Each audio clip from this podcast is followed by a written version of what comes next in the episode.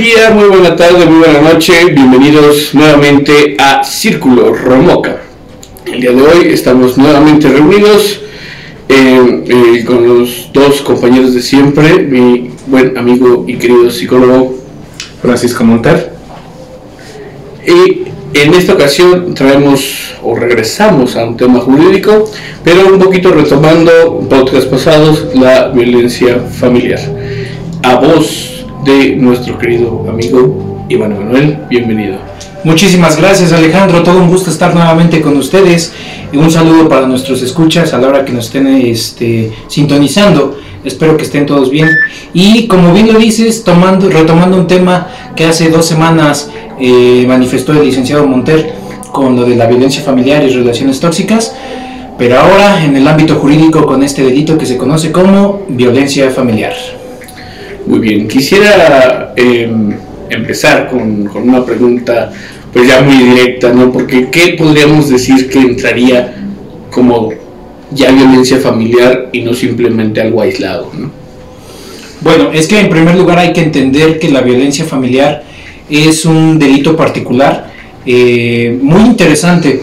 ¿Por qué? Porque violencia familiar es ejercer varios tipos de violencia que más al rato eh, voy a estar especificando un poquito, pero es en contra, el sujeto activo del delito eh, puede ser un padre, puede ser una madre, puede ser un hermano, puede ser un hijo también, eh, pero no nada más se limita a la familia sanguínea, se limita también a estos nexos de relación que si bien legalmente no los podemos unir por sangre, incluso muchas veces por estos métodos civiles como es el matrimonio o la adopción, eh, o bueno, la adopción sí en este caso, pero sí los podemos unir por un vínculo amoroso, ¿no? ¿Qué quiero decir con esto? El noviazgo también es equiparable, o cuando un novio maltrata a una novia, eh, por eso retomo el tema del licenciado Monter, también puede ser equiparable a una violencia familiar, en especial cuando la relación se ha extendido por eh, algunos años, ¿no? Es por un lado. Pero hay algo que casi nadie menciona y es muy interesante. ¿Por qué? Porque también un padrino puede generar violencia familiar. Entonces, eso es bastante curioso porque casi nadie o es muy poco mm, usual ver que estén demandando al padrino o denunciando al padrino, perdón, eh, por esta conducta típica, ¿no? Entonces, eso es lo que a lo mejor diferencia un poco este tipo penal a lo que son otros un poco más sencillos en donde está muy claro quién es el sujeto activo y quién es el sujeto pasivo. Sí, bueno, es muy, muy importante lo que dijo el, licenciado. Siempre, tanto jurídicamente como psicológicamente, eh, existe un sujeto activo, este, que es el que toma el papel del amo y un sujeto pasivo que viene siendo el que toma el papel del, del, esclavo. Incluso, como comentábamos en el podcast anterior, en parejas gay, lésbicas, este, se da la misma situación. Y aparte de estas situaciones es menester mencionar, eh, ya adentrándonos un poco más al tema, que también se viene, o bueno, a mí como abogado me llegan a veces clientes que me dicen, es que el papá de mis hijos, ¿no? Ya no es mi pareja, pero me sigue molestando. La ley, al menos en el estado de, Hidalgo, sí contempla que el excónyuge, que el excónyuge, expareja, también puede seguir cometiendo eh, la violencia familiar. Uno pensaría que por el simple hecho de ya no ser familia, entre comillas, o por ya no estar, vivir en un mismo techo, eh, lo que es que conocemos usualmente la familia convencional, ya no se podría tipificar, pero de hecho la ley es muy específica en esos lapsos y un excónyuge, una expareja también puede seguir cometiendo este delito. Ok, eh, este tipo de manifestaciones de violencia, digamos, pueden em, saltar, digamos. Eh, voy, a, voy a pensar un ejemplo burdo, ¿no? En el caso de que eh, una mamá soltera empiece a tener una relación y esa, eh, eh, la persona con la que está saliendo empieza a violentar al niño, también inmediatamente entraría como violencia familiar. Pues es que pasa mucho con, bueno, yo creo que el tema de las mamás solteras o papás solteros, que es menos común pero también se da, eh, es bastante usual que después de un tiempo el mal llamado padre, padrastro, perdón, quiera acaparar las funciones y hacer este derecho de, reprimienda hacia el menor, que en realidad ese derecho, bueno, ya, ya fue derogado, ya no existe, eh, que le quiera dar sus, golpes al niño, ¿no? por, palabras simples, quiera fungir con eso, en especial cuando ya ha pasado un tiempo de relación y ya agarra confianza, ya dice, ah, bueno, ya vivo con ella, ya el niño incluso ya me ve como papá. Entonces, ya en ese sentido, ya se puede considerar como una violencia familiar. Entonces, sí, lo que dices, eh, sí se puede, sí se puede completamente. Bueno, dentro de esta situación también es importante, eh, pues, conocer, ¿verdad?, las las medidas de protección a las, a las víctimas, que en muchas ocasiones eh, hay personas que están atoradas en un círculo vicioso, pero no pueden abandonar el, el, lugar, el hogar por no contar con los, con los recursos, este, en muchas ocasiones pues no trabajan, no carecen de la posibilidad de, de generar y eso los ata a, ese tipo de, de situaciones.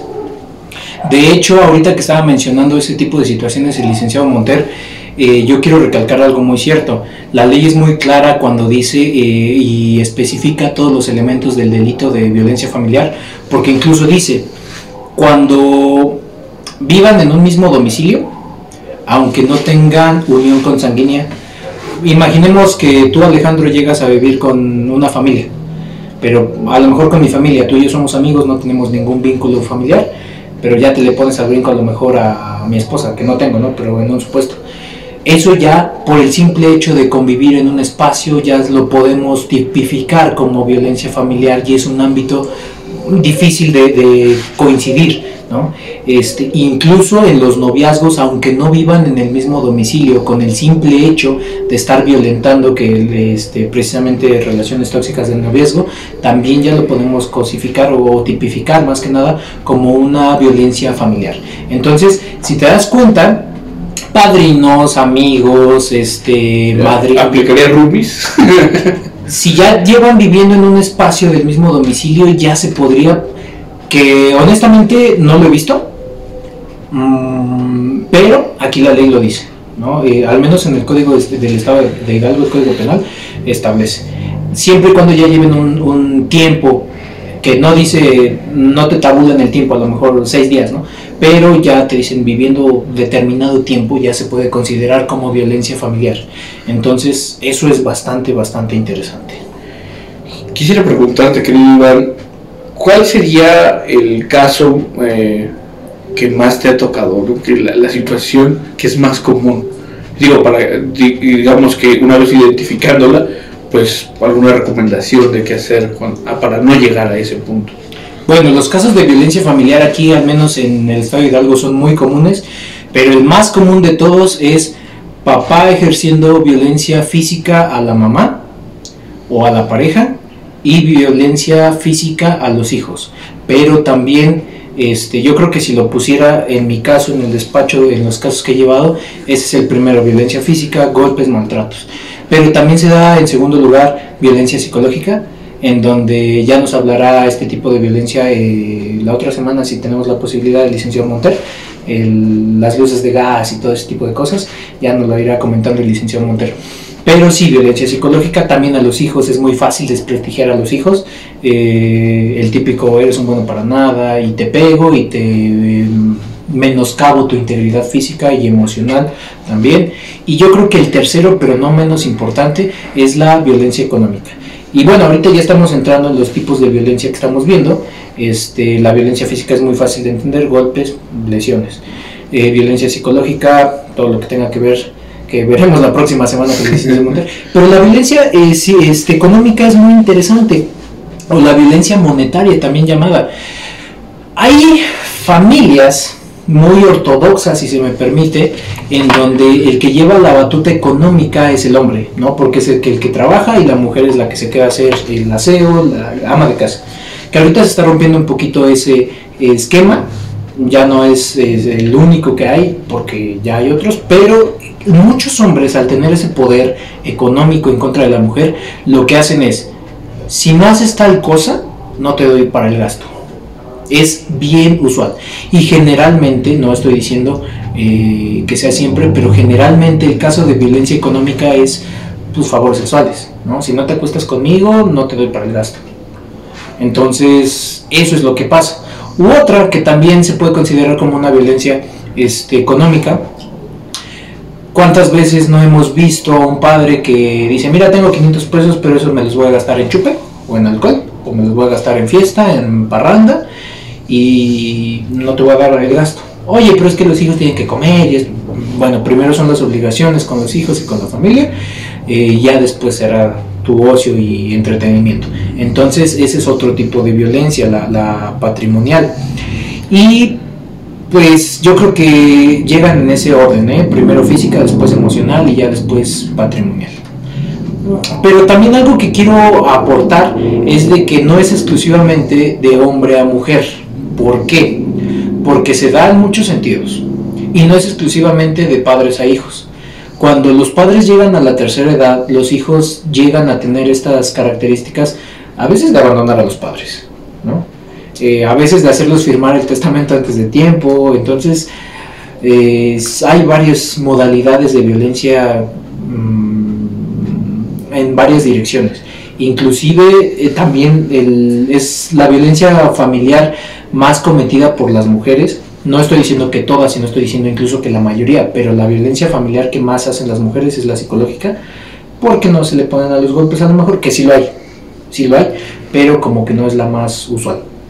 Este, el típico, mm, ¿a dónde vas? No, pues con mis amigos, no, ¿y quién te dio el permiso?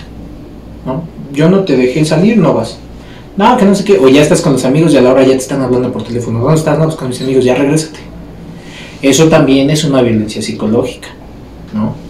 Este, ha dado casos de violencia en donde la mujer minimiza las capacidades eh, del sector laboral, de los trabajadores, en donde dice, es que, ¿por qué no te dan un aumento? Tú estás 10 horas en el trabajo, es que eres tonto, es que tus capacidades no tienes eh, el valor suficiente, por decir palabra, eh, como para pedir un aumento. Eres un fracasado y nunca vas a llegar así. Si no pides un aumento, te dejo y me llevo a los niños y no te dejo ver a los niños. Ese también es otro, cuando la mujer no deja ver a los niños. Es que, este, sí ya me diste para la pensión, pero no te voy a dejar ver a los niños. No quiero. ¿No? Entonces hay muchas modalidades. No estoy diciendo que sea siempre así, pero estoy diciendo que sí pasa. ¿vale? Fíjate que es muy interesante todo lo que acabas de decir y, y me quedé pensando un poquito en cada uno de los casos. Digamos, eh, sé que existe algo que se conoce como el violentómetro, que, tiene todos estos niveles, pero digo, y, poniendo un poquito burdo si quieres el caso, pero la, cuestión económica se me hace mucho más difícil de, medir, porque pues, es lo mismo una familia de escasos recursos que no sé, un white mexican se puede quejar, ¿no? es que mi papá me daba 50 mil y ahora me dio solo 10 mil, ¿cómo es posible, no? Y él lo, él lo va a percibir como violencia, ¿no? Hacia su persona. O sea, y al final, pues es algo que, no, pues ya quisiera yo que me dieran 10 mil pesos para mi semana, ¿no? Este, entonces, eso es como muy, mucho más este, difícil cuantificar, ¿no? Creo yo. Pues es que, mira, no es lo mismo que te castiguen llevándote a un campo de golf. Este, que es un castigate y uff. Pero acuérdate que el derecho regula algo, regula un daño, que es un daño a un bien jurídicamente tutelado. Eso es lo que busca proteger el derecho y las normas jurídicas, en especial las normas penales. No es lo mismo, a lo mejor no te voy a dar para tu semana, pero sin embargo en la casa hay comida, eh, hay esto, hay esto, tienes ropa, eh, tienes chofer, y le voy a decir al chofer que ahora no te lleve, que te vayas en taxi, ¿no? O, que te vayas en Uber, así, que friega, ¿no? En realidad es, yo creo que pobre alma en pena la que anda así, ¿no? A, no te voy a dar estos 500 pesos para que comas. Entonces, en una sí hay un daño bien jurídicamente tutelado porque aparte está trayendo más daños, ¿no?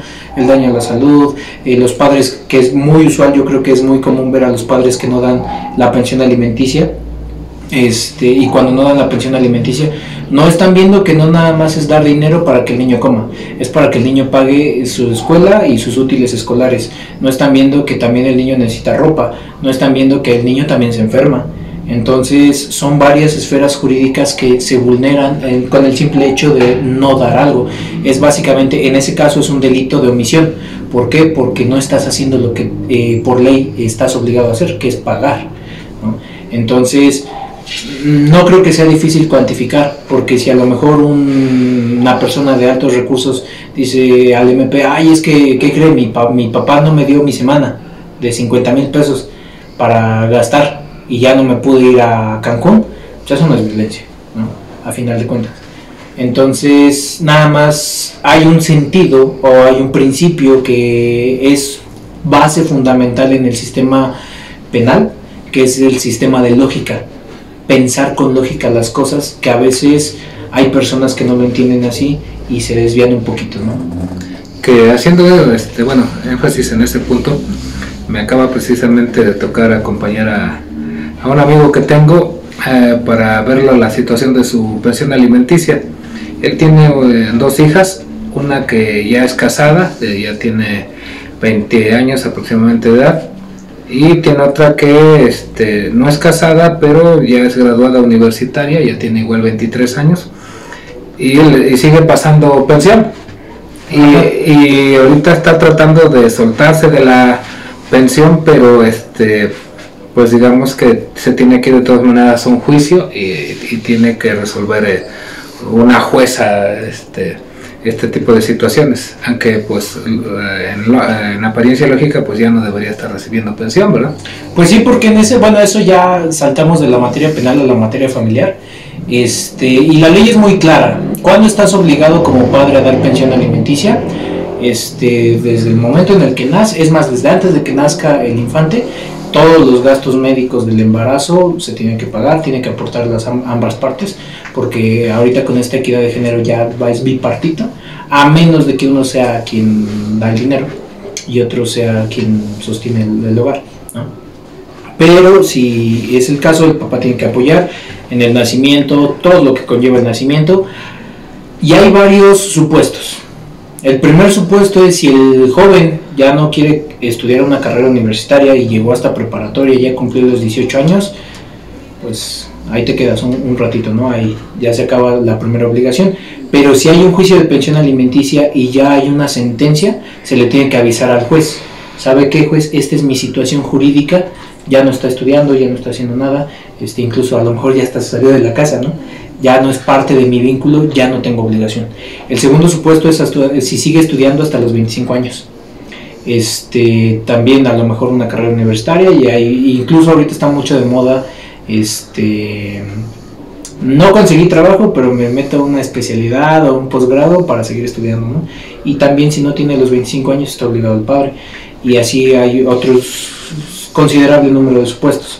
Pero en este caso de esa persona, bueno, sí ya tendría que avisarle al juez si hay sentencia, oye, sabes que ya retírame la pensión alimenticia, porque una ya tiene familia propia y la otra ya no es de como tal, ya no estoy obligado por ley. Entonces esos son los pequeños supuestos que hay que ver. Ahora, también recordemos algo, la pensión, y este es un dato altamente curioso, la pensión alimenticia es imprescriptible. ¿Qué quiere decir que la pensión alimenticia es imprescriptible? Digamos que yo nunca conocí a mi padre y a los 22 años me lo encuentro y ya sé dónde vive, vive en mi ciudad y todo eso. Yo lo puedo demandar aún a mis 22 o al vez más a mis 28 años para que me pague todo lo que no me dio en mi infancia. Entonces, esa es la pensión alimenticia, es todo un caso, ¿eh? Por eso la sí, sí, sí, sí, sí, sí, Una vez pasado los 30 ya eso ya es imposible. No, hasta los 50. Si nunca te dio, si nunca por eso dice, la pensión alimenticia es imprescriptible, nunca caduca ese derecho. ¿Por qué? Porque era tu derecho que debías recibir y era una obligación de tu padre. Entonces, o, incluso de tu madre, ¿no? Aquí estoy a lo mejor generalizando solo el sexo masculino, pero también. Y obviamente, ¿qué va a pasar? Que, bueno, a lo mejor le pide ya cuando llegue la, la 60 de edad una pensión retroactiva por la ancianidad, ¿no? Que también estamos obligados los hijos. Entonces, la ley es la ley. A veces a muchos no les parecerá justo, a mí sí, pero la ley es la ley. Este, ¿Alguna otra duda que tenga? Pues yo creo que saldrán muchas, sobre todo, bueno, es que no, no queremos tocar tanto el lado psicológico porque, bueno, va, va a caer en el otro podcast, ¿no? Sí, definitivamente. Pero, eh, ¿cuál sería, digamos, la, la mayor consecuencia de una violencia familiar? La muerte. Eh, un feminicidio. Un feminicidio porque ya es saltar de un tipo penal a otro. Yo creo que es la, la consecuencia más grave de que no se atienda a tiempo o de que no se le ponga un estate quieto al violentador. ¿no? O un homicidio si es de mujer a hombre. Otra vez no quiero categorizar nada más que el único violento es el hombre, que sí se ha dado, es menos común, pero sí se da de los homicidios. ¿no? Entonces yo creo que esa es la peor y más grande consecuencia la que podemos eh, ver en una situación así. ¿Ha habido casos eh, de, digamos, de llegar a esa magnitud de un asesinato de los hijos hacia los padres? Mm, sí, sí, sí, sí, sí ha pasado. De hecho, no es tan común, pero sí este, se da, se da bastante. Es tal vez no un homicidio directo, pero sí un homicidio por omisión que dejan de hacer un algo para el cuidado de los hijos, de los padres. A lo mejor ya no le paso la medicina, a lo mejor ya no hago los cuidados este, que necesita tener la persona. Eh, con tal, muy común, buscar la herencia antes de tiempo. Ok. Pues es un tema, eh, pues incluso que puede llegar a ser escabroso, ¿no? Este, estas cuestiones. Este pues no sé si dejamos el espacio para ampliar las dudas con la parte psicológica la, para la próxima como, como Wenlick Montar. Así es, es, va a ser interesante. Va a ser interesante, perfecto. Pues nada más lo que me gustaría agregar son las recomendaciones para evitar este delito, cómo prevenirlo cuando veamos los primeros signos de violencia familiar o de que algo no está bien. Este ir directamente con el psicólogo para evitar este tipo de cosas. Recomendación que siempre doy, que siempre voy a dar y que siempre daré. Nosotros los abogados solucionamos problemas, pero los psicólogos previenen esos problemas. Entonces, cuando vemos alguna de esas señales y checamos a lo mejor el violentómetro, que a lo mejor es un poco burdo para muchas personas, pero lo pequeño es como una bola de nieve, se va haciendo más y más grande, ¿no? Entonces yo creo que esas serían mis recomendaciones para prevenir eh, la violencia de, bueno, este tipo de violencia familiar. Excelente. Entonces, bueno, este, dejamos el tema abierto y lo dejamos para seguir este, ahondando en la cuestión psicológica y yo creo que ahí mismo caerán más cuestiones este, legales, ¿no? jurídicas legales. Este, entonces, bueno, vamos a dejar este tema por hoy. Así que nos vamos a despedir uno a uno, por favor, compañeros. Entonces, se despide de ustedes Alejandro Cambrón, Francisco Monter. Se despide Iván Emanuel, que tengan excelente noche. Y nos vemos la próxima semana. Muchas gracias.